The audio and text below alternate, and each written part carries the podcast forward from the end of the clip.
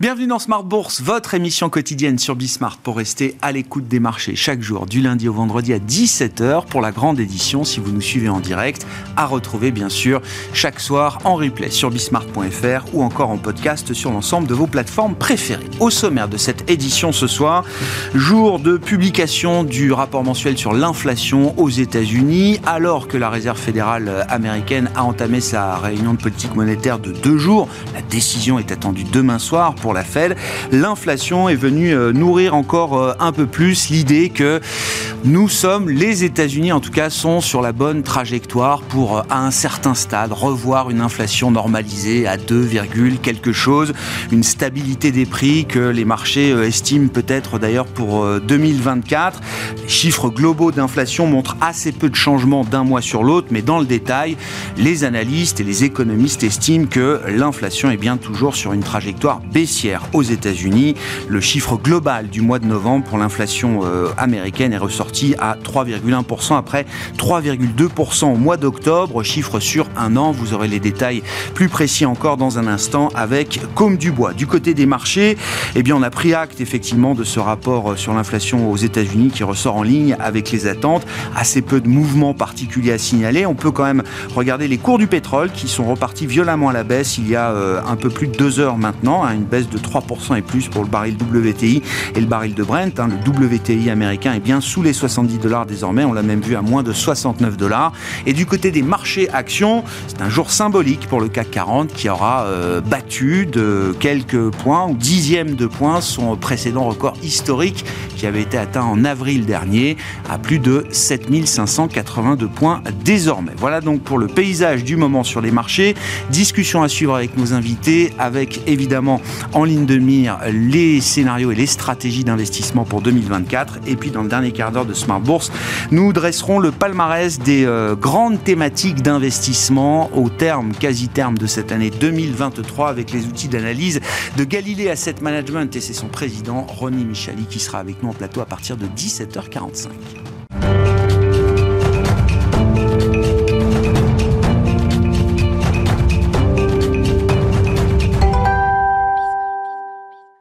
Mon ami, chaque soir en ouverture de Smart Bourse, les infos clés du jour sur les marchés avec Comme du Bois. Séance particulière pour le CAC 40 aujourd'hui qui a fait tomber d'un point son record historique d'avril dernier pour l'établir désormais à 7582 points. Les gains du CAC 40 se sont peu à peu effacés au cours de la séance après la publication des chiffres de l'inflation américaine. En novembre, l'inflation globale ressort conforme aux attentes à 3,1% sur un an, après 3,2% sur un an en octobre. Dans sa version cœur, l'inflation américaine reste à 4% sur un an en novembre, en ligne avec les anticipations du consensus et inchangé par rapport à octobre. Ces données sont les derniers indicateurs majeurs publiés avant la décision de politique monétaire de la Fed de demain. On notera que le 10 ans américain, après être tombé à 4,15%, est rapidement remonté autour des 4,25%. Du côté des valeurs, Vendel progresse aujourd'hui. Son titre gagne autour de 2% au cours de la séance, après que le groupe ait annoncé hier soir vouloir augmenter son dividende en 2024. De son côté, ArcelorMittal progresse. Aujourd'hui, il se positionne en tête du CAC 40. Son titre gagne jusqu'à près de 1% au cours de la séance, après que JP Morgan ait relevé son conseil sur la valeur de neutre à surpondéré. De leur côté, Thales et Alstom reculent de près de 1% cours de la séance, après la dégradation des recommandations d'achat sur leurs titres par Citi et Morgan Stanley. Demain, en plus de la très attendue décision de politique monétaire de la Fed, les investisseurs prendront connaissance de l'indice des prix à la production de novembre aux États-Unis, ainsi que des chiffres de la production industrielle d'octobre en zone euro et au Royaume-Uni. Tendance, mon ami, chaque soir, les infos clés du jour sur les marchés avec Comme du Bois dans Smart Bourse sur Bismart.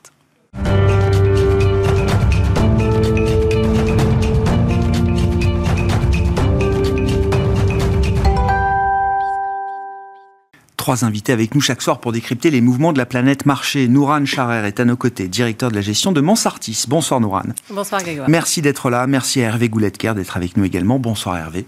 Bonsoir Guillaume. Vous êtes senior economic advisor chez Accuracy et Benoît Vesco est à nos côtés enfin. Bonsoir Benoît. Bonsoir Grégoire. Merci d'être là, ravi de vous retrouver. Vous êtes président de Delubac Asset Management. Le chiffre macro du jour, Hervé, je me tourne vers vous. Le dernier rapport mensuel sur l'inflation aux, États-Unis. J'ai derrière les chiffres globaux qui donnent l'idée qu'on a peut-être un peu calé sur le phénomène de, des inflations. Beaucoup d'analystes ou d'économistes qui regardent les détails nous disent qu'on reste quand même sur une bonne trajectoire, c'est-à-dire une trajectoire baissière qui pourra coïncider à un moment avec un retour à une inflation normalisée à 2, quelque chose euh, aux États-Unis au cours de l'année 2024. La trajectoire baissière, quand on regarde derrière, il n'y a aucun doute, on l'a. Euh, en regardant devant, si on extrapole, on a envie de dire qu'il y a une trajectoire qui reste baissière, mais, ça tient un peu de l'extrapolation.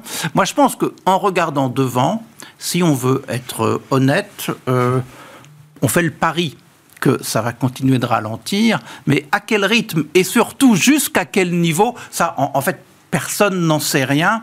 Dans, les, choses à suivre, la bizarrerie qu'on a dans les prix, mais ça vaut du côté américain, ça vaut du côté européen, c'est que si, alors on enlève euh, énergie, aliments, pourtant ce sont de vraies questions, mais enlevons-les, pour faire simple. Du côté des marchandises, eh bien on est revenu sur la tendance d'avant 2019, zéro.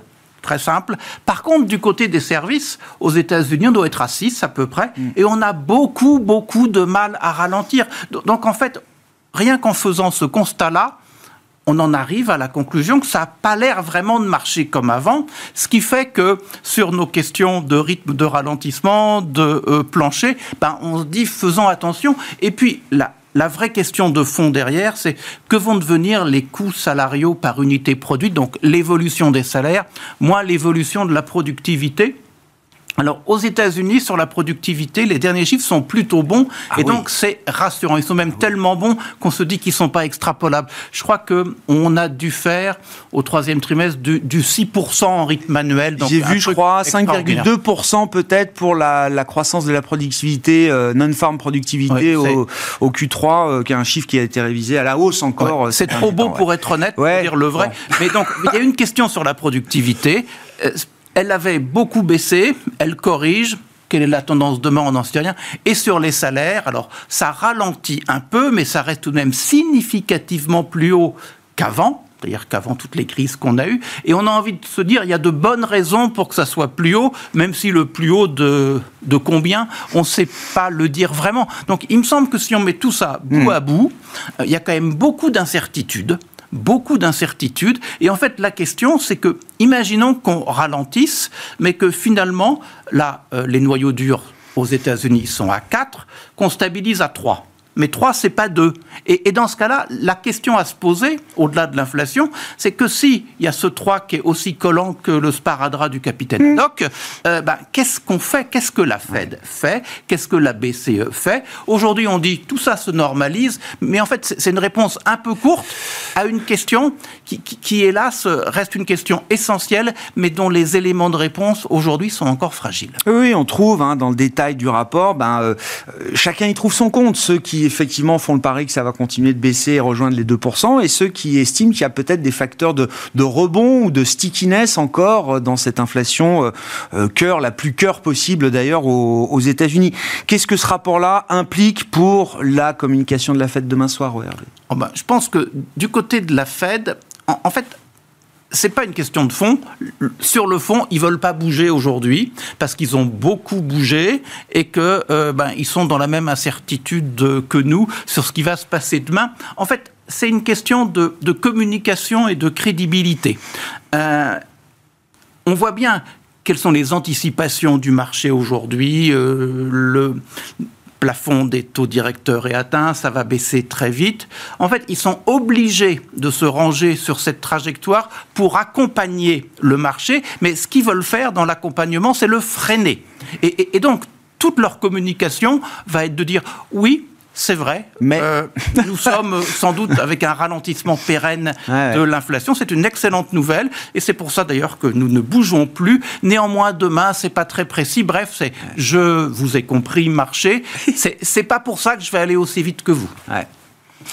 Bon, qu'est-ce que cette histoire d'inflation, de désinflation, qui est quand même la grande histoire de 2023 On arrive là à un moment euh, clé peut-être pour les banques centrales, puisque le marché a en tout cas bien en tête cette fois l'idée du pivot. Alors je sais qu'il y a eu plein de faux départs hein, sur le, pivot des banques centrales, mais cette fois, tout le monde semble d'accord sur l'idée que 2024 sera une année qui pourrait voir des baisses de taux euh, directeurs des banques centrales. Euh, Benoît, comment vous euh, regardez ce, moment et qu'est-ce que ça implique alors pour les banques centrales, mais pour les investisseurs? Oui, clairement, hein, sur les banques centrales, on ne voit pas de hausse de taux directeur, hein, c'est derrière nous tout ça. maintenant, je, rejoins Hervé sur son analyse de la baisse de l'inflation. Hein. plus elle baisse, moins elle baisse vite. et, donc, ça amènera de toute façon les banques centrales à la prudence. Euh, et donc on a, mais en fait on n'a pas arrêté sur les marchés d'anticiper les baisses de taux tout au long de l'année. Euh, et à chaque fois être déjoué. Hum. Euh, et donc on, est encore dans ce phénomène-là où on attend vite, vite, vite la baisse des taux directeurs de la Fed demain, hein, quasiment. et donc, et, quand on regarde les statistiques, il n'y a aucune raison pour les banques centrales de commencer dès maintenant une baisse des taux directeurs. Donc on va probablement devoir reporter ces anticipations au cours de l'année et on les voit plutôt au deuxième semestre qu'au premier semestre. Euh, ce qui, ce qui nous, nous semble être un, indicateur quand même de fébrilité pour les marchés à court terme. C'est-à-dire qu'à un moment donné, on rentre un petit peu euh, à nouveau euh, dans le dur, dans la réalité. avec des économies qui sont alors fragiles, mais pas très fragiles, hein, dans des récessions qui sont très légères malgré tout, hein, mais qui sont quand même dans des récessions en zone euro, proche d'une récession aux États-Unis. Donc un environnement qui, à court terme, euh, va peut-être un tout petit peu calmer le jeu des marchés. Alors là, on est dans la période de, fin d'année. Je pense que ça fait plaisir à tout le monde d'avoir un beau bilan et on en est ravi parce que ce n'était pas forcément euh, gagné il y a encore quelques mois. Euh, et je pense que les banques centrales n'ont pas envie, dans leur communication prochaine, de, trop, euh, de trop semer Perturber ça, oui. ça n'a pas d'intérêt. Euh, et c'est pour ça que ça va être, ça sera pas simple. Hein, cette, euh, ces dernières réunions de fin d'année, voilà, il faut, il faut refroidir, mais pas trop. mais, mais voilà, après, après ce, ce 31-12 qui sera passé et qui, pour le moment, donne l'impression d'avoir, de pouvoir afficher un beau bilan, on va revenir à la réalité avec des, des marchés actions qui qui vont devoir quand même acter d'une économie fragile, pas, pas, pas, très fragile, mais fragile quand même, des déceptions euh, sur les résultats à court terme euh, qui feront qu'on calera un peu et ce sera. Et en fait, c'est un scénario idéal, hein, ce mmh. scénario-là. Hein. Mais c'est ça, oui. Vous dites, quand on anticipe un scénario aussi idéal que celui qui est anticipé par les marchés, on aura le meilleur des deux mondes, les baisses de taux rapides, la croissance qui tient, etc. Vous dites, il y, a, de la place pour, pour, se faire peur par rapport à ce scénario qui est anticipé, euh, tel qu'il est anticipé par les marchés aujourd'hui. À, court terme, il y a de la place pour se faire peur en début d'année, mais on a quand même un parachute euh, fantastique. Il y a encore quelques temps, encore quelques années, on était très inquiet de ces taux à zéro en se disant, mais les, les banques centrales n'ont plus aucune marge de manœuvre.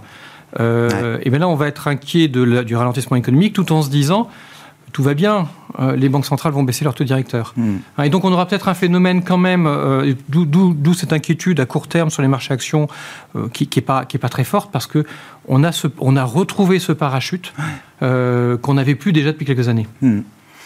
Nouran, comment vous abordez 2024, hein, puisque c'est le, sujet. Alors, partant de l'idée du pivot des, euh, banques centrales, comment vous intégrez ça dans vos réflexions euh, euh, d'investissement, dans les stratégies d'investissement mhm. que vous pouvez proposer à, vos clients? Est-ce qu'on mise tout sur le pivot ou est-ce qu'il faut quand même regarder un peu autre chose que simplement les mouvements de taux? Alors, nous, chez Mansartis, on est globalement assez positif, comme on l'a été d'ailleurs euh, tout au long de l'année 2023, mais on a un scénario qui, globalement, est assez positif pour 2024, euh, notamment sur les actions et les taux. J'y reviendrai tout à l'heure. Mais il est basé sur un scénario économique central qui semble être assez consensuel et on va voir s'il y a des zones de risque ou de fragilité sur ce scénario central. Le scénario central, pourquoi il est à peu près consensuel? Parce qu'en fait, c'est la poursuite des tendances qui ont été, euh, qui ont commencé en 2023. Donc, au niveau de la croissance économique, qu'est-ce qu'on a? On a globalement un soft landing, on n'est pas en récession, on a une croissance économique mondiale qui passera de 3% à 2,4% à peu près. Donc ralentissement économique, pas de récession. Au niveau de l'inflation, on a une désinflation qui a été effectivement euh, impulsée, enfin forte en 2023 et qui devrait se poursuivre en 2024.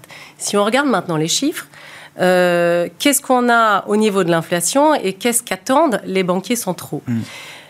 Aux États-Unis, les chiffres, les objectifs des banquiers centraux, c'est l'inflation corps, donc l'inflation en dehors des éléments volatiles. Aujourd'hui, le corps PCE, on est plutôt à 3,4% et en anticipation fin 2024, on est plutôt à 2,5%. Euh, les objectifs sont à 2. En Europe, on regarde les objectifs, c'est plutôt l'inflation headline. Là, on y est, puisqu'on est à 2,6%, et globalement, on a des objectifs à 2%.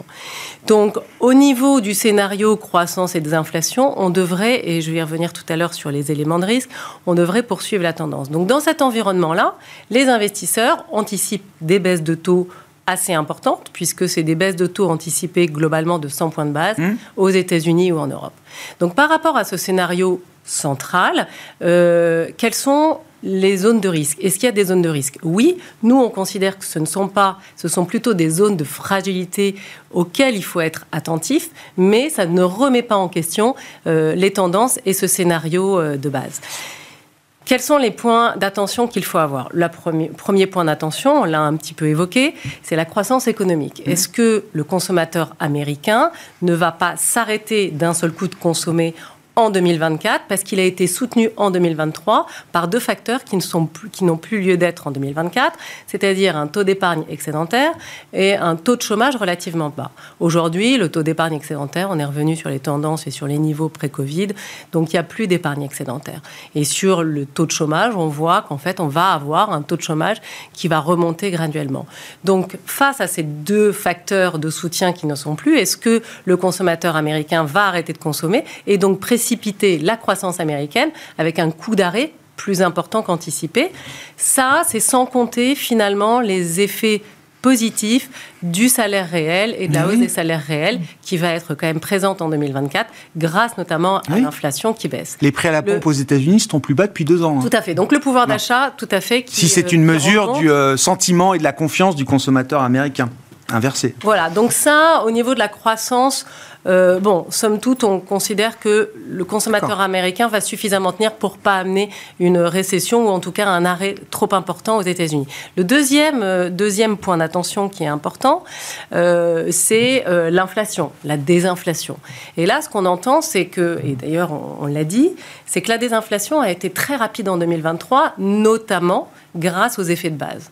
On les aura plus, les effets de base en 2024. Donc, quid de la désinflation Et ça encore, c'est peut-être sans compter que la croissance américaine ralentit, ralentit en dessous de ce potentiel de croissance. Le potentiel de croissance aux États-Unis, c'est 1,7. L'année prochaine, on sera globalement à 1,3%, et on vient euh, de... Euh, on sera plus de 2 cette année euh, sur la croissance américaine. oui, globalement à 2,5 sur la croissance américaine. Donc, en fait, on a un ralentissement qui est très net, et on ne peut pas avoir, quand on a une croissance économique américaine inférieure à son potentiel, on ne peut pas continuer à euh, avoir, enfin, à résister au niveau de l'inflation. Donc nous, on considère qu'on peut avoir une désinflation qui s'accélère. Hmm. Et enfin, quand même, le dernier point euh, d'incertitude, mais encore une fois, nous, on nuance tous ces points-là. C'est pour ça, d'ailleurs, qu'on est relativement positif. Mais le dernier point, c'est les anticipations des investisseurs. Effectivement, est-ce qu'elle n'est pas trop forte? Trop élevé, une anticipation sur la baisse des taux des investisseurs 2024 Et est-ce que les investisseurs ne vont pas être un peu échaudés avec un discours des banquiers centraux qui euh, resterait sur un discours très restrictif? Euh, Alors là, on considère honnêtement que si on a raison sur le scénario de la croissance économique et sur les niveaux d'inflation, on devrait avoir euh, une baisse des taux de l'ordre de 100 points de base, sachant que on si on regarde en fait sur le plan théorique, alors ça marche ou ça marche pas, peu importe, mais si vous regardez la règle de Taylor, avec les chiffres de l'inflation et les chiffres du chômage, les banquiers centraux devraient baisser l'année prochaine les taux de 200 points de base. Donc aujourd'hui, la baisse des taux de 100 points de base, elle est, je dirais, somme toute cohérente si on anticipe une désinflation et un ralentissement de la croissance économique. Bon, Hervé, quand même, sur ces considérations, on parlera action et taux, hein, donc ça, c'est le scénario qui sous-tend une vision positive, de retour positif euh, pour le 60-40, quoi, pour dire les choses. Ce sera une belle année encore pour le 60-40 euh, l'an prochain sur la base de ce scénario-là. Hervé, moi, ce qui m'intéresse, c'est quand même la, la, la diversité des avis, c'est-à-dire que on regarde, je regardais un sondage fait auprès des économistes sur la trajectoire future des taux de la, de la Banque Centrale Européenne. Alors évidemment, jusqu'à décembre, là, tout le monde est d'accord, ça va pas bouger. Mais alors après, c'est une dispersion totale. On retrouvera sans doute la même chose dans les dots de la Fed euh, demain soir. Euh, quand on voit les prévisions des stratégistes, l'exercice traditionnel, certains nous disent deux baisses de taux, pas plus. Si c'est soft landing, si c'est soft, no landing pour l'économie américaine, deux baisses de taux, pas plus, n'en attendez pas plus. Et puis d'autres qui peuvent avoir des scénarios de récession beaucoup plus durs, mettent jusqu'à 200, 250 et près de 300 points de baisse de taux. De toute façon, une fois que c'est parti et qu'on est en récession, la Fed peut aller très vite, euh, très loin dans les, les baisses de taux. Il y a quand même, euh, les jeux sont très ouverts. Oui, il y a des dispersions euh, terriblement fortes qui sont simplement la marque de l'incertitude. Et c'est pour ça que moi, j'aurais envie de dire qu'on on a une vraie question de méthodologie. C'est-à-dire qu'habituellement, on dit qu'il y a un scénario central, c'est son scénario. Alors, il y a des scénarios alternatifs qu'on n'évoque pas parce qu'on croit tellement au scénario central. Mais en fait, aujourd'hui, il faut avoir un scénario central, il faut avoir l'honnêteté de lui donner une probabilité qui ne sera que faible. Hein. Oui. Et dans ce cas-là, on est obligé de fouiller un peu plus les scénarios alternatifs, et il y en a peut-être deux, il y en a peut-être plus que deux, parce que l'environnement est compliqué. Et en fait, moi je pense que on doit être agile. Être agile, ça veut dire fouiller les différents scénarios et être capable à un certain moment de se dire bon, je suis évidemment parti sur mon scénario central, mais pour des tas de raisons, parce que l'incertitude est vraiment épaisse, eh bien, euh, je suis obligé de virer de bord et, d'aller vers un de mes scénarios. Et là, il y a une période intermédiaire. Qui est pas très facile à prendre en compte, mais c'est une nécessité. Donc, moi, je, crois qu'aujourd'hui, moi, j'ai bien aimé, je vais faire de la publicité, un, un petit crobard de JP Morgan, euh, en fait, qui disait, alors il y a le scénario du soft landing, hein, donc de l'atterrissage en douceur, 40%. Mais les 60% restants, c'est pas une récession. Ils ont dit, bah, il y a possibilité de récession, je sais pas, ils ont dû mettre dans les 20%, et puis après ils ont dit l'inflation ralentit, mais ralentit plus lentement que ce qu'on pense. Ils ont mis 10 ou 15%, j'en sais rien. Et après, ben, l'inflation, elle ralentit pas ou elle ralentit jamais vers la 2%. Et donc, qu'est-ce que ça fait après sur les taux d'intérêt? Moi, j'aime bien l'idée de pas être trop binaire aujourd'hui, c'est-à-dire récession ou pas, oui, non. en fait, il y a un monde qui va pas être le monde d'hier, simplement parce qu'on a une régulation, comme on dit pour faire savant, c'est-à-dire un fonctionnement de l'économie. On était dans une vague de 30 ans de néolibéralisme qui plaisait bien au marché, qui nous plaisait bien, et avec le temps, on avait appris à savoir comment ça marchait dans ce cadre-là. On est en train de virer vers quelque chose. Est-ce qu'on revient vers le keynésianisme d'avant? Vraisemblablement pas. Ça va être un truc nouveau, et ce truc nouveau, on ne l'a pas bien déterminé. Et c'est pour ça qu'il ne faut pas mettre euh, tous ses œufs dans le même panier. Et, donc, euh, euh, bah, après, quand les gens disent trois, trois baisses de taux ou j'en sais trop rien, bah, il faudrait qu'ils nous disent donc, quelle est l'histoire derrière et quelle est la probabilité qu'ils accordent à cette histoire. Sinon, moi, j'ai simplement envie de dire, c'est pas audible. Ouais, je comprends. Effectivement. Hein. Et je, la formule s'applique également à la politique. Petite parenthèse là-dessus, euh, Hervé, parce que le calendrier, je crois que 60% du monde vote euh, dans les 12 prochains mois. Hein. C'est à peu près le chiffre que j'ai en tête, soit en termes de population, soit en termes de PIB. Bref, on a un calendrier électoral mondial intense, avec des rendez-vous plus importants que d'autres. Euh, bien sûr, ça commence avec Taïwan le 13 janvier, et ça se conclura euh, au début du mois de novembre prochain avec l'élection présidentielle américaine. C'est vrai que quand on suivait les dernières élections, donc on a eu le populisme de, de, Fico en Bulgarie, je crois, on voit Javier Millet euh, en Argentine. Euh, on a tous en tête la possibilité d'un retour de Trump 2.0 euh, à partir de novembre, etc. Il y a quand même une exception qui montre qu'il ne faut pas mettre tous ses œufs dans le même panier, comme vous disiez. C'est ce qui s'est passé en Pologne, Hervé. Oui, Tusk, donc les centristes. Alors, c'est la coalition de tous ceux qui étaient hum, contre les populistes au pouvoir. Hum, auparavant, le PIS. Mais en fait, donc ça, c'est une divine surprise. Hein. On, est content de cela et je pense que pour l'Europe, c'est vraiment important. Et après, je dirais quel est le message pour le monde, mais pour l'Europe, c'est important parce que la Pologne, c'est une grosse économie. Alors en population, ça doit être la quatrième. En PIB, ça va être la cinquième. Et vu son positionnement sur la carte et vu ce qui se passe aujourd'hui, euh, être que l'Europe soit forte euh, au nord-est, c'est quand même quelque chose qui est vraiment important. Et puis le message un peu ourbi et torbi, hein, la Pologne est catholique, donc on doit pouvoir dire les choses comme ça. Euh, c'est que finalement, il bah, ne faut pas désespérer. Et moi, je trouve que au-delà de ça, c'est le populisme.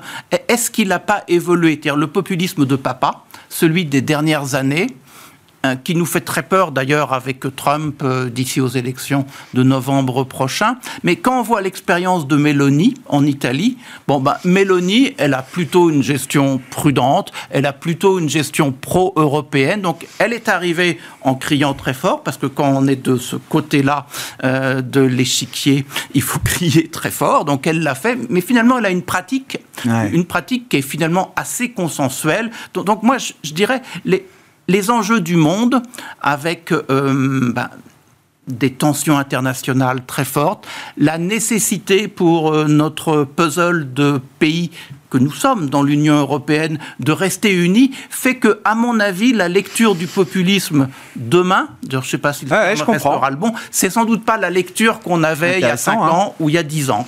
Donc, et bah, là-dessus, il y a Tusk, et peut-être que Tusk nous montre que les Polonais ils ont peut-être mieux, mieux compris surprise, hein. que les autres. Vraie surprise, hein. et c'est vrai que le processus se termine aujourd'hui, puisque ça, il, a, il est officiellement élu euh, Premier ministre. Voilà, l'élection avait lieu il y a quelques semaines en arrière euh, déjà, mais vraie surprise, effectivement, en tout cas dans le paysage européen. Euh, j'ai oublié euh, Wilders aussi aux Pays-Bas, qui était là une forme d'avancée populiste encore euh, dans un pays nordique. Tout ce qui est venu casser, on va dire, cette, cette dynamique. Si on en vient au marché, aux stratégies de marché, peut-être une première question, Benoît. Si on anticipe que les banques centrales vont à un moment baisser leur taux, dans quelle ampleur, à partir de quand, les questions restent ouvertes il faut déjà reconsidérer la poche monétaire, euh, peut-être, dans les allocations. Ça a été quand même la poche qui a permis euh, d'attendre, de patienter d'être confortable euh, une bonne partie de cette année 2023. Alors, je pense que la, nouveauté hein, de ce, cycle-là et, qui est né après l'année 2022, c'est que le monétaire, il a retrouvé toute sa, place. Et il va continuer à la garder. Hein. c'est ça aussi le, sujet. C'est un élément très important. Alors après, on gardera une rémunération sur le monétaire. C'est quand même essentiel de pouvoir se dire on a un placement prudent sur lequel on est rémunéré. Euh, donc il y, aura, il y aura une baisse des taux directeurs, on peut l'anticiper. On pense plutôt qu'elle est dans la deuxième partie de l'année. Si elle est dans la deuxième partie de l'année, ça laisse quelques trimestres encore sympathiques pour le monétaire ce qui est une carte à jouer qui est quand même euh, non négligeable, puisque pas de volatilité, une rémunération très sympathique, eu égard aussi avec la baisse de l'inflation maintenant. Hein. On est bien rémunéré. Donc ça, c'est le premier point, c'est que le monétaire, je pense que, et pour faire le parallèle avec euh, les commentaires d'Hervé, comme on rentre un peu dans, ce, dans un nouveau cycle qui est encore différent de ce qu'on a vécu les 10-15 dernières années et les, 30 dernières années précédentes, euh, on rentre dans un nouveau cycle avec des armes qui redeviennent plus normales hein, et, plus, classiques, de diversifier le portefeuille. Donc le monétaire gardera sa place. Euh, là, c'est vrai que c'était le grand gagnant, hein, quelque part, euh, du portefeuille. L'obligataire est probablement à jouer en deux temps. on, a, anticipé beaucoup de choses sur, les marchés de taux à très court terme. Ça va peut-être un peu vite. quand on regarde les niveaux d'inflation, les niveaux de taux en zone euro, on a déjà quand même joué euh, des baisses de taux qu'on anticipe tout de suite, tout de suite, tout de suite, ce qui est, ce qui se passera probablement pas. Donc là, il y a probablement un moment donné, euh, il y aura probablement un point d'entrée sur les taux longs. C'est quand même intéressant de pouvoir se dire qu'on peut, on peut réinvestir sur les taux longs, hein, ce qui est quand même quelque chose qui, une habitude qu'on n'avait plus depuis mm. quelques temps. Hein. C'est quand même intéressant. C'est aussi une autre carte à jouer en diversification.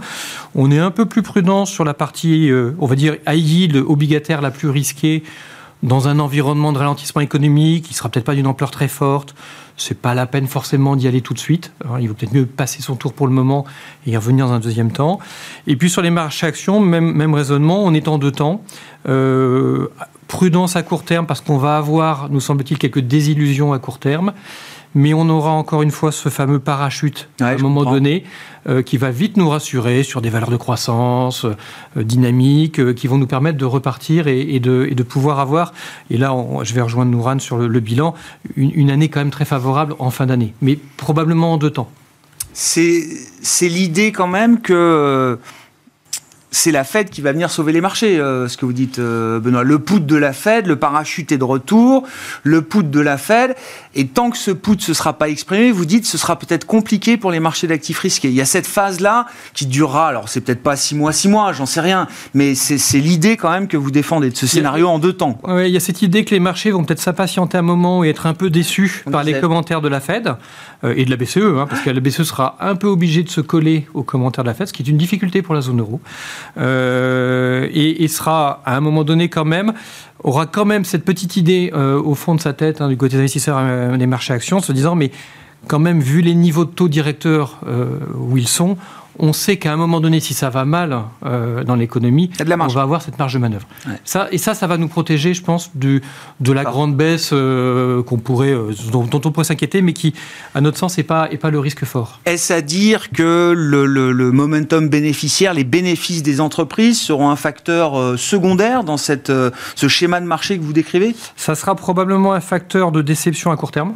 D'accord. On va, on va avoir quand Pas un facteur de soutien alors? Voilà, on va quand même avoir à un moment donné hein, ce retour à la réalité en début d'année où on va se dire, bah, en fait, c'est peut-être pas exactement les, niveaux qu'on attendait et, les, affaires sont peut-être un peu plus difficiles que ce qu'on pensait.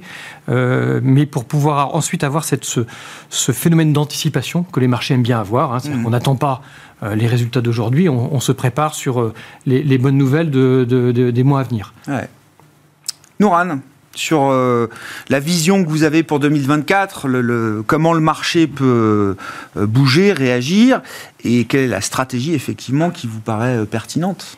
Alors nous, on est plutôt assez, comme je disais tout à l'heure, assez positif sur les marchés actions pour trois raisons simples. La première, c'est que si on a raison sur notre scénario central, alors là, je vais répondre à Hervé, je ne vais pas donner un chiffre en termes de probabilité euh, de réalisation de ce scénario central, je dirais qu'il est suffisamment fort pour que euh, on ait une stratégie d'investissement constructive et pour effectivement être positif sur les actions. On rappelle, le scénario central, c'est pas de récession. Hein, c'est pas de récession et des baisses de taux, et des euh, baisses de pour accompagner la désinflation. Pour accompagner la désinflation. Alors quand on dit baisse de taux directeur, souvent historiquement, on a tendance à assimiler ça à une baisse des marchés actions, parce qu'on l'a vu en 2001, on l'a vu en 2007, on l'a vu en 2000 à chaque baisse de taux, effectivement, on a eu des baisses des marchés actions.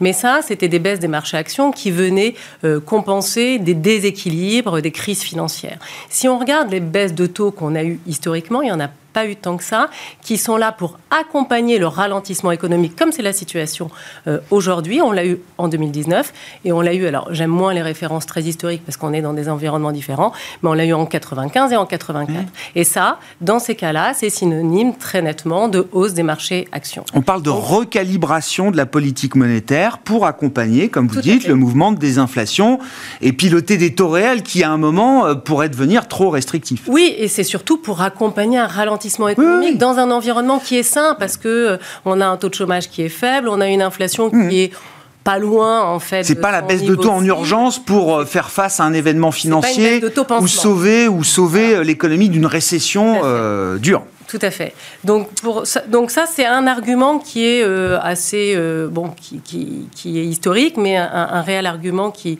nous pousse à être effectivement positif sur les marchés euh, actions. Le deuxième, c'est que bah, les attentes sur la croissance des, des, IPS, elles sont relativement faibles. En Europe, on est autour de 3-4%, donc on risque pas d'être déçu là-dessus. On n'est pas sur... Alors effectivement, aux États-Unis, c'est un peu plus élevé, c'est à 10, mais comme tous les ans, on commence mmh. à 10.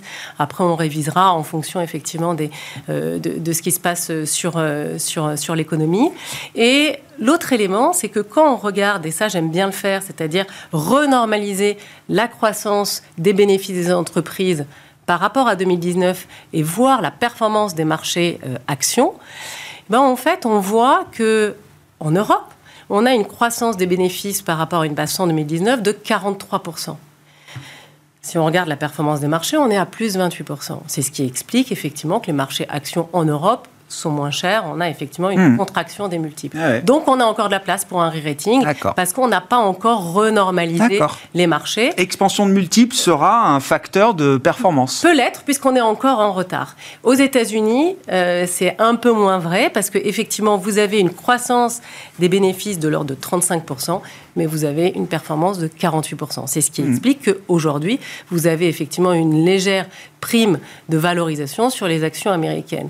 Mais quoi qu'il en soit, toute cette renormalisation de taux laisse la place au retour aux fondamentaux et à l'analyse fondamentale pour expliquer une certaine rationalité des Et donc, dans, dans cette idée-là, pour une poche action, vous avez plutôt tendance à vouloir privilégier les actions européennes alors, on privilégie les actions des pays développés. C'est vrai que l'Asie, c'est compliqué. On est empêtré quand même dans une crise immobilière. Euh, bon, on voit bien que le, gouvernement euh, tient, essaye en tout cas de tenir les rênes, mais on a quand même 30% du marché qui est à l'arrêt, le marché immobilier. Donc ça, c'est compliqué. Euh, le marché japonais va être en fait en tendance complètement inverse par rapport aux autres marchés. Donc encore une fois, ça va être ça va être compliqué. Donc disons que le marché américain, on peut pas faire trop sans le marché américain. Ah bah non. Le marché américain ah, et le marché privilégié, oui, sont privilégiés dans euh, cette remontée des marchés actions. Sur les taux, globalement, nous, dans des poches diversifiées, euh, ce qu'il faut retenir, c'est qu'on a une philosophie de, de, décorrélation des risques par classe d'actifs. Si vous avez un portefeuille diversifié, c'est pour avoir des risques décorrélés. Donc, les obligations, c'est vraiment pour baisser le niveau de volatilité des portefeuilles, quel que soit l'environnement de marché. Donc, peu de risques. Euh, donc peu de duration, euh, pas d'exposition à yield, donc on baisse la volatilité sur les obligues. Et par contre, on reprend du risque sur les actions. Ça, c'est la philosophie qu'on a, quel que soit l'environnement, qu'on maintient bien évidemment euh, pour 2024. Comment vous regardez, Hervé, peut-être d'un point de vue macro, les, les expected returns des grandes classes d'actifs là pour 2024, euh, l'idée d'une normalisation Comment vous regardez effectivement ce qu'on attend des marchés en 2024 moi, moi, ce qui me gêne, c'est que en fait, on a une belle histoire et puis on tire le fil de la belle histoire en se disant mais il y en a encore. En fait, si ce il y en a encore, moi je trouve qu'il est un peu troublant. Sur la croissance, il y en aura moins que cette année. Et on a déjà anticipé la croissance. Est-ce qu'on a anticipé le moins de croissance? Un peu oui, dans toute son ampleur, comme tout est incertain, on ne sait pas très bien.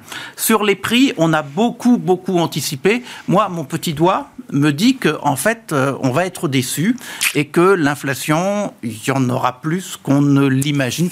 Quand on prend les swap inflation, les break-even, je pense qu'il y a une complaisance dans ce qu'on peut lire. Ce qui me fait dire que sur les politique monétaire, ben, si elles sont coincées en se disant flûte, on ne revient pas à 2%, qu'est-ce qu'on fait? Et, je veux simplement dire que la lisibilité des stratégies monétaires eh bien, va être un peu, un, peu compliquée parce qu'on ne saura pas très bien. Donc rien qu'à ce triple titre-là, moi, j'ai pas envie de tirer le fil de l'histoire. Et donc, il, me semble que, à aujourd'hui, le monétaire, c'est bien. Euh, les, les, obligations à duration courte, c'est bien. Sur les actions, bon, ça. C'est la vision de l'économiste, hein, je précise. non, mais, c'était la. Ça, c'est vrai. Ah. je, ne le nierai pas, Grégoire. Mais, mais en, en, fait, il me semble que sur les actions, bon, si on est dans des configurations de portefeuille où on doit en mettre il faut en mettre, hein. ça, il n'y a pas de doute, mais, mais je, je ferai plutôt le choix d'actions qui résistent bien à un environnement qui n'est pas aussi bon qu'on ne le pensait, sachant qu'il y a un élément supplémentaire. Euh, sur les, euh, les profits attendus. Moi, quand même, dans le monde dans lequel on entre, avec des taux de chômage durablement faibles, pour des tas de raisons que l'on connaît, j'ai quand même l'impression que le rapport de force il va un peu changer, que pendant la crise, finalement, les entreprises s'en sont plutôt assez bien sorties, hein, euh, parce que c'était incertain. bon, mais on sort de tout cela sans, doute. Et, donc, euh, euh, moi, je suis pas certain que sur les profits, ça se passe exactement comme les salariés vont garder un pouvoir de fixation de leur salaire vis-à-vis des entreprises. oui, puisque on, se, on dit partout qu'on a du mal à trouver. Alors peut-être que les salariés j'allais dire, vont être aussi myopes que les entreprises ne l'ont été en disant le rapport de force est en ma faveur, j'y vais. Bon, moi, je suis pour, pour un monde dans lequel il y a plus d'entente que cela. Ça, c'est une conception personnelle des choses. Je referme la parenthèse tout de suite. Mais, mais en fait, là aussi, il y a, un questionnement. Euh, comment ça va se passer mais, tout ça pour dire que tirer le fil, moi, je n'y crois pas. Voilà. Ah ouais comprends. Euh, sur les, alors je ne sais pas si c'est les optionnalités de 2024, mais on commence à nouveau à reparler des petites capitalisations boursières, euh, Benoît, Nouran. Là aussi, hein, dans les grands axes des stratégies, de la stratégie que vous avez pu développer, Benoît, est-ce que c'est le genre de classe d'actifs qu'on a envie de remettre un peu en avant encore un peu tôt, à notre avis, même s'il y a un, rebond, euh, en tout cas une espèce de. Une tentative de bah, rattrapage. depuis un mois, voilà, on sent le. Mais, mais, on part de loin. Hein. Euh, donc encore un peu tôt, je pense qu'on euh, on aura vraiment ce signal-là quand on aura une on aura des éléments plus clairs sur la politique des banques centrales. Ça sera le moteur hein, dont on a besoin maintenant. C'est-à-dire qu'on a, je pense qu'il y a trop de doutes sur cette classe d'actifs-là pour qu'elle reparte d'elle-même. Il va falloir avoir quelques éléments clés et notamment les, les, les, qui seront clairement, voilà, ça y est, on, peut, on peut, on peut s'en approcher de manière plus claire. Donc ça, je pense que c'est encore un peu tôt pour y venir et, ça arrivera dans un deuxième temps dans l'année, euh, une fois que les marchés actions se seront rassurés et auront pu, repartir en anticipation de, soutien. Donc là, on n'y est pas encore, je pense, malheureusement. Euh, c'est vrai que c'est une vraie déception hein, euh, dans, ces dernières années. Oui, oui c'est ça. Je veux dire, pas que, pas que pour cette ah année. Euh, c'est ça qui est la, question, c'est qu'il y a un décrochage structurel, en tout cas sur plusieurs années, de la classe d'actifs. Oui, donc c'est clair qu'il y a du potentiel, mais maintenant, il faut qu'il y ait des éléments clairs pour qu'il se déclenche. Est-ce que votre optimisme, euh, Nouran, vous fait aller jusqu'à dire que oui, c'est intéressant de remettre peut-être des small caps euh, dans une allocation euh, aujourd'hui? Beaucoup de CGP en ont plus dans leurs allocations. Alors nous, ils sont exclus de notre univers investissable. Ah, comme ça, c'est d'accord. Bon, bah voilà, on est sur les moyennes et les large caps. Mais aujourd'hui, si je dois faire une réponse par rapport au small cap, je dirais que on a des convictions qui sont autres plutôt que celles liées en fait à la capitalisation boursière. D'autant plus que ça va vraiment dépendre au cas par cas des murs de dette qui vont arriver sur certaines sociétés euh, plus petites. Donc ça, c'est vraiment euh, particulier. Et quand on voit les small caps, effectivement, on avait des niveaux de dette, des leviers financiers qui étaient très élevés. C'est ce qui a expliqué notamment euh, la, la, contre-performance. La contre-performance. Et dans un marché riscon, on n'a pas vu tant que ça, finalement, un rattrapage très fort mmh. des small caps. Donc attention toujours aux small caps. Plutôt les convictions sur la, sur la partie action, je dirais, elles sont plutôt liées à quelque chose qui est assez euh, game changer euh, dans, dans, le monde dans lequel on est aujourd'hui. C'est-à-dire qu'on parle de l'analyse des éléments conjoncturels très bien, mais il y a quand même quelques éléments euh, structurels qui ont des impacts à moyen long terme. Parfait, les grandes tendances. On va parler de gestion thématique juste après, nous, dans le dernier quart d'heure. Donc, non, mais donc je vais être. Non, mais si, si, au contraire, c'est parfait pour le teasing. Il y a un élément qui est central, c'est que de, pendant des années, on a eu des croissances économiques qui ont été boostées à coup de politique monétaire accommodante, ultra accommodante, bref, d'injection de liquidités. Aujourd'hui, on voit bien qu'en fait, c'est un moteur qui sera, qui commence en fait à s'éteindre. Donc aujourd'hui, euh, le relais est pris avec des politiques budgétaires et des politiques de relance. Si on regarde ce qui se passe aux États-Unis, c'est assez transformant. C'est-à-dire que si vous prenez le plan, le Chips Act, mmh. l'infrastructure mmh. et l'IRA, vous avez 1900 milliards de dollars euh, qui est investi sur 10 ans, soit 8% du PIB. Alors on va dire, oui, mais on a déjà eu ça. On a déjà eu des plans Covid, on a eu déjà les plans euh, Reagan, on a déjà eu des plans pendant la crise financière oui, très bien, mais c'était des plans, encore une fois, pansement, qui étaient amenés dans un environnement de euh, chômage élevé, d'inflation forte, de croissance économique économique ou récession extrêmement importante. Aujourd'hui, on a un environnement sain et en fait, on a une croissance économique qui est boostée. Cette année, elle a été boostée à hauteur de 50% par ces plans de relance. Mmh. L'année prochaine, c'est 50%. Et la croissance additionnelle, ce sera 25% euh, de boost d'investissement. Donc ça, c'est ça c'est important. Et, du coup, on a des impacts microéconomiques forts. Et c'est là-dessus qu'on porte en fait nos convictions euh, chez Mansart. Hervé, le marché, les marchés aiment les plans de relance, les plans euh, d'innovation, les plans de crédit d'impôt, les plans de subvention budgétaire avec des stratégies qui vont à un moment euh, diverger sans doute entre les États-Unis et l'Europe qui est en train de se refocaliser sur ces règles budgétaires. Ben, il y a, enfin, cette année, il y avait quand même quelque chose d'un petit peu étonnant. On avait un durcissement côté monétaire, on avait un assouplissement du côté des budgets, au moins du côté américain. c'est quand même un peu compliqué de suivre l'orthodoxie de tout cela. Moi, je pense du côté américain, la politique budgétaire, c'est une vraie question, surtout qu'au moins pour l'IRA, elle est financée en mettant la caisse sur la table. C'est-à-dire, c'est les entreprises qui investissent et qui après disent à l'État Crédit d'impôt. paye. Euh, donc, et c'est quelque chose qui est sans doute un peu malsain et ça va financer des tas Il y a de une choses. mécanique un peu boule Voilà. de neige qui peut se mettre en place avec, Avec ce une genre de schéma. rationalité économique qui risque de décevoir. On est aux États-Unis. Donc vous préférez le système européen à base de subventions alors? Euh, je- enfin, le, le système européen, il a ça de bien, si on est au niveau de Bruxelles, c'est que euh, il faut montrer ce que l'on veut faire avant de recevoir des subventions. Et comme d'ailleurs, bien souvent, on est incapable de montrer, Ben voilà. euh, il n'y a pas d'argent. Et du coup, on se retrouve avec des, des dizaines et des centaines de milliards qui sont toujours pas déployés parce qu'il n'y a pas, de dépensés. C'est différent, mais en fait, on va avoir un durcissement de la politique budgétaire du côté européen. Donc là, on va avoir une différence avec des implications sur la croissance. Mais ce qui se passe aux États-Unis, c'est pas extrapolable, quoi. C'est pas extrapolable. Et du côté des marchés, ben, on peut suivre ça très bien si on épluche les taux d'intérêt à long terme correctement, c'est-à-dire en enlevant les primes de les primes de terme, donc les anticipations en fait sur euh, la politique monétaire, disons les choses comme ça, on voit tout de même que les taux réels, ils ont tendance à monter. Alors euh, voilà, faut quand même faire attention. Tout ça, c'est pas gratuit. Il n'y a pas de free lunch dans Ah cette non. histoire, et donc la politique budgétaire doit être bien gérée. Et, et je dis aux États-Unis aujourd'hui, elle est pas très bien gérée, et le Bidenomics en la matière, voilà, sur cet aspect-là, il y a une déception. Il faudra apporter des garanties à un moment sur effectivement la trajectoire de finances publiques euh, aux États-Unis. Merci à vous trois pour avoir été les invités de Planète Marché ce soir. Hervé Gouletker, Accuracy, Nouran Charer, Mansartis et Benoît Vesco de Lubac Asset Management.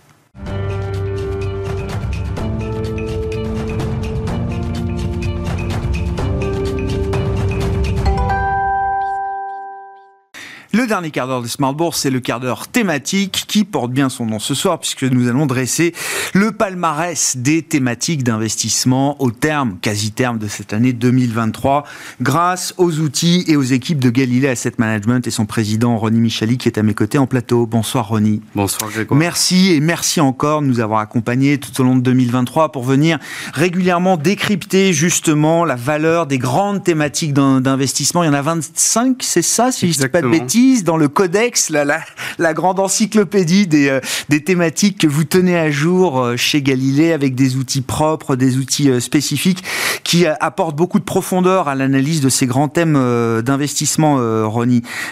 Qu'est-ce qu'on peut dire? Bah, Assez simplement, du palmarès objectif en termes de performance boursière, bien sûr, à l'issue de cette année euh, 2023. Alors, comme vous l'avez rappelé, Grégoire, euh, au sein de nos outils et justement du codex des thématiques qui est notre modèle propriétaire, euh, on a créé des indicateurs thématiques pour chacune des 25 thématiques qui nous permettent d'étudier, de mesurer, de quantifier les thématiques et finalement de mieux les comprendre euh, pour pouvoir appréhender leur potentiel boursier. Donc, si on regarde pour l'année 2023, ici, au niveau de ce tableau, vous avez en médaille d'or, on va dire, Cloud et IoT. euh, donc, qui est la, la thématique euh, Je qui rappelle a- IoT, Internet des objets, hein, juste pour le rappeler. Internet des objets, Mais, euh, exactement. Qui Terme a, familier pour beaucoup. absolument, qui a très bien performé cette année, puisqu'on est à 48,5 euh, de, de, de performance. Euh, avec une volatilité, somme toute, assez mesurée, euh, 23%. Euh, alors, il y a bien sûr une bonne croissance du business dans le cloud et l'IoT, euh, portée par l'IA et surtout portée par les infrastructures dont a besoin l'IA pour fonctionner. Euh, il y a le cloud B2B aussi qui est en forte croissance structurelle hein, euh, et avec euh, finalement des boîtes qui étaient plus cigales que fourmis ces dernières années jusqu'en 2022 quasiment et qui commencent à gagner de l'argent. Donc des boîtes qui deviennent rentables euh, dans cette thématique. Euh, L'année dernière, elle a fait moins 45, donc c'est ça. il faut On aurait dû mettre, mais non, mais c'est Voilà. effectivement, mais c'est euh, pour beaucoup 2023 est quand même aussi le revers, enfin le- le- l'envers du miroir de Le miroir. 2022. hein. Exactement. Ben, force est de constater qu'il Ouais. faut acheter au son du canon, même dans Eh oui. l'investissement thématique. Euh, et voilà, cette année, sur cette thématique, seules trois boîtes euh, sont en territoire négatif sur les 50 qui composent Ah ouais. l'indicateur. Voilà, donc il y a eu deux phases dans l'année, bien sûr, portées par l'IA début d'année, puis portées par les anticipations de baisse de taux en fin d'année. Euh, ensuite, on a la cybersécurité. À, égalité finalement avec gaming et metaverse. Bon, je, je, vais être plus rapide sur celle-ci. Les besoins en cybersécurité, ils augmentent énormément. Euh, la, la, guerre aussi, les guerres qui se, qui se profilent en ce moment euh, se jouent aussi sur le terrain des attaques mm. informatiques. Euh, on a des boîtes euh, dans cette thématique comme, comme CrowdStrike ou comme Palo Alto qui font plus de 100% cette année quand même. pareil, donc porté par l'IA, porté par la baisse des taux et porté aussi par l'essor de la cyberassurance lorsqu'on est attaqué ah maintenant, puisque tout le monde est attaqué, qui paye. voilà. enfin, on a gaming et metaverse assez forte disparité hein, finalement dans cette thématique euh, gaming et métaverse, euh, où il y a bien sûr bah, des acteurs du métaverse comme Meta, comme euh, Coinbase aussi, et des acteurs finalement producteurs de, de, de jeux vidéo qui ont des bonnes perfs cette année, mais finalement assez disparates. On a Electronic Arts qui marche bien, on a aussi au, au, Japon, parce que pas parler que des US, Nintendo par exemple, ou encore Konami qui ont bien marché cette année. Mm. Voilà. Ça, c'est pour le top 3. Attention, on arrive au flop 3 et là, ça fait plus mal à commencer avec les énergies propres, moins 18,3 cette année. Impact colossal de la hausse des taux. Euh, sur ces projets euh, pour financer les activités à fort capex, hein, et bien sûr. Et ce qui trinque beaucoup, c'est les énergies solaires qui sont massacrées, on verra peut-être tout à l'heure, et euh, les éoliennes offshore principalement rappelle qu'effectivement, hein, on parle notamment de sociétés cotées qui sont des développeurs de ces euh, de ces réseaux euh, de d'énergie euh, renouvelable et que l'aspect financier d'un projet, effectivement, quand le coût du capital augmente et que les prix de sortie ont été fixés avant l'envolée des, des prix de l'énergie, ça crée un squeeze monstrueux effectivement pour pour ces valeurs-là qui ont qui ont souffert, qui ont connu des crashs même spectaculaires en Europe et aux, États-Unis. Hein. Bah, c'est effectivement ça. On n'est que sur des sociétés cotées hein, chez nous, chez Galilée. Euh, on ne regarde pas de start-up. Hein, donc euh, là, les performances qui ah, sont oui, c'est voilà, des, vraiment des, grosses entreprises. des grosses entreprises. Avec presque 30% de volatilité hein, pour cette thématique énergie propre. En plus, après, il y a bon défi alimentaire un petit peu. Enfin, je dirais qu'il y a boire et à manger dans cette thématique, si j'ose dire, euh, puisque euh, on a finalement la moitié des boîtes à peu près qui sont en territoire négatif. Euh, et puis bon, il y a eu bien sûr une baisse des volumes avec la baisse du pouvoir d'achat des gens suite à l'inflation, une hausse des matières premières et donc un pincement sur les marges. Hmm. Et puis, euh, médecine du futur, très rapidement. Alors, il y a des biotech qui font plus quoi, 40. La medtech, oui, c'est ça. Ouais, hein, biotech, medtech. medtech. il y en a qui font plus 40, il y en a qui font moins 50, donc c'est très, très disparate. Euh, finalement, il y a, des, il y a des, aussi des grands labos euh, qui, ont, qui, ont, qui redoutent finalement les élections 2024 euh, aux US avec les, le prix du promesses qui sont toujours... Voilà. Et il y a quand même des cartons économiques et financiers dans cette thématique avec les acteurs qui, qui sont sur le diabète et l'obésité qui ont fait vraiment un, carton cette année. Bien sûr, mais effectivement, une grande disparité aussi au sein de cette thématique euh, qui, au final, est une thématique euh, en baisse et euh, au terme de cette année en légère baisse. 2023. légère baisse, effectivement. vous avez choisi de vous focaliser aussi sur quelques thématiques clés. alors, il y en a une, effectivement, qui fait partie du, haut du classement. Il y en a une dans le bas du classement et puis une qui est plutôt au, milieu du classement. C'est ça, dans le ventre mou, comme vous dites. Ronnie. Donc on parle de robotique, on parle de luxe et on parle d'énergie et d'énergie propre euh, à nouveau. Alors. Absolument. Alors euh, bah, sur ce graphique qui vient d'apparaître, on voit la performance en base 100 hein, depuis le 1er janvier de la robotique et intelligence artificielle. Donc c'est la grande thématique IA robotique euh, que l'on a chez nous. on voit donc ça c'est en bleu. On voit en jaune hein, luxe et lifestyle, presque en doré je dirais même. Mmh. Et puis en, en vert énergie propre. Euh, alors, bon, luxe et, life, enfin déjà pour commencer, robotique et IA, porté par l'IA générative, bien sûr, mais aussi par les valeurs japonaises, parce que dans la robotique, il y a beaucoup de Japon. Et euh, le redémarrage post-confinement du Japon et aussi la sortie de la déflation redonnent de l'attractivité à l'économie japonaise. Donc ça, c'est pour la robotique et l'IA. Pour luxe et lifestyle, on a bien sûr le ralentissement de la demande en Europe, aux US, mais surtout en Chine, avec des boîtes comme Hermès, ou, euh, qui fait à peu près 50% de son chiffre d'affaires euh, en Asie, en en Chine même, et puis LVMH aussi. la Chine qui est face à une crise immobilière, hein, vous en parliez juste avant avec les invités précédents. et puis une, une croissance post-Covid assez décevante. On a plutôt une normalisation de la croissance. Hein. On avait des marques comme Christian Dior qui étaient sur du 30% de croissance par an. Euh, C'était pas vraiment soutenable. Donc voilà, une normalisation qui fait que du coup, bah, la thématique est en progression cette année, mais plutôt ventre mou du classement. Et enfin, énergie propre. Alors là, les green tech, les green tech, sociétés en pleine croissance, mais qui sont rarement rentables, avec un fragile équilibre qui a été brisé par la hausse des taux. Mm.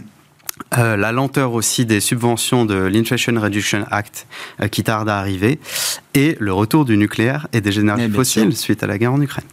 voilà. Et donc là, on est sur une, sur une forte baisse. Hein. Non, mais ça montre bien effectivement l'écart qu'on a comme ça euh, sur ce panel de, de, de 25 thématiques hein, que vous analysez, voilà, entre les meilleures et celles qui, sont, qui ont été les, les, les contre-performeurs, on va dire, de cette année 2023 en tant que société de gestion, euh, Ronnie, euh, j'ai envie que vous nous disiez un petit peu comment vous euh, regardez 2024 en termes de dynamique possible des marchés. Et justement, si on construit ces stratégies sur la base de, de fonds thématiques, quelles sont les thématiques qui vous paraissent appropriées? Alors, je ne sais pas quel est l'horizon de temps que vous fixez pour définir les bonnes thématiques à avoir en portefeuille au 1er janvier 2024.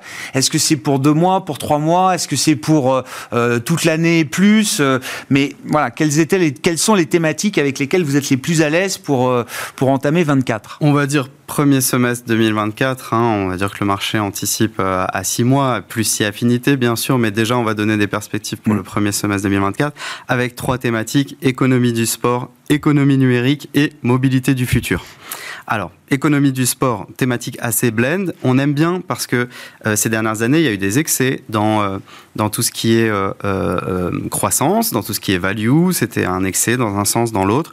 finalement, économie du, du, sport, on revient sur des, des, niveaux de valo assez attractifs, avec la normalisation des inventaires et des stocks aussi qu'il y a eu dans cette thématique, les dépenses de consommation discrétionnaire qu'on estime augmenter pour 2024, et donc euh, profiter à cette thématique finalement économie du sport.